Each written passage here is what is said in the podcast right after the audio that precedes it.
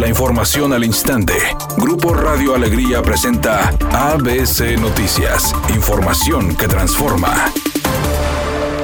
El gobernador del estado, Samuel García, realizó el relanzamiento de Fuerza Civil, la cual se buscará sea la mejor del país, según lo afirmó el mandatario estatal. Toda la intención de hacer un relanzamiento, yo le he llamado la refundación de Fuerza Civil. Hoy presentamos a todos los elementos un proyecto muy completo donde ellos son el centro de la refundación. Vamos a buscar la policía no solo la mejor de México, sino que se pueda comparar con otras de talla internacional. Para eso requerimos mejorar las prestaciones, sueldos, estancias, becas, certificados, intercambios, vivienda, el tema médico, la atención médica de todos ellos. Vamos a mejorarle sus alojamientos y obviamente el equipo, balística, chalecos, armamento, patrullas, sedán, las pick-ups, las motos, todo va a ir integrado en este paquete fiscal. Ellos son nuestro principal compromiso. Por otra parte, dijo que estará pidiendo al Congreso local un presupuesto de 750 millones de pesos para el rubro de seguridad y aseguró que cada uno de los elementos contará con un título universitario antes de concluir su sexenio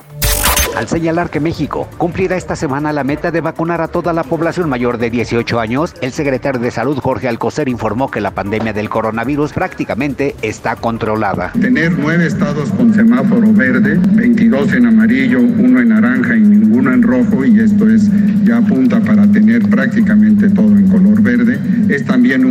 buen indicador para la normalización de la actividad productiva, educativa y social del país.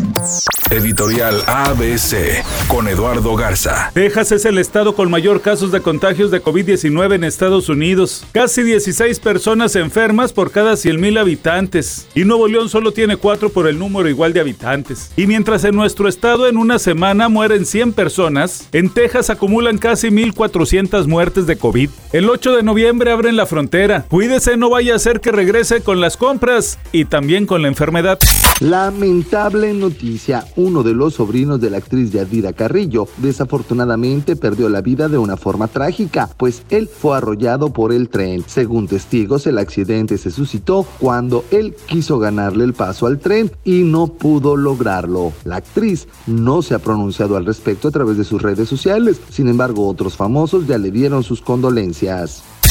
Hay unos carriles de circulación cerrados en la avenida Diego Díaz de Berlanga y Pascasio Ortiz en el municipio de San Nicolás. Se debe a trabajos de obras públicas. Por favor, extreme precauciones. Obstruye parte de los carriles de baja velocidad en ambos sentidos de circulación. En el municipio de Apodaca, también por trabajos de obras públicas, se está registrando tráfico pesado en la avenida del teléfono y Miguel Alemán justamente en el carril izquierdo. Y ahora nos pasamos al municipio de Guadalupe, donde hay un accidente en la avenida Bonifacio Salinas para incorporarse al bulevar Miguel de la Madrid, obstruyendo el carril derecho. Es un día con cielo parcialmente nublado, una temperatura máxima de 32 grados, una mínima de 28. Para mañana miércoles se pronostica un día con cielo despejado, una temperatura máxima de 34 grados, una mínima de 22. La actual en el centro de Monterrey, 30 grados. ABC Noticias, información que transforma.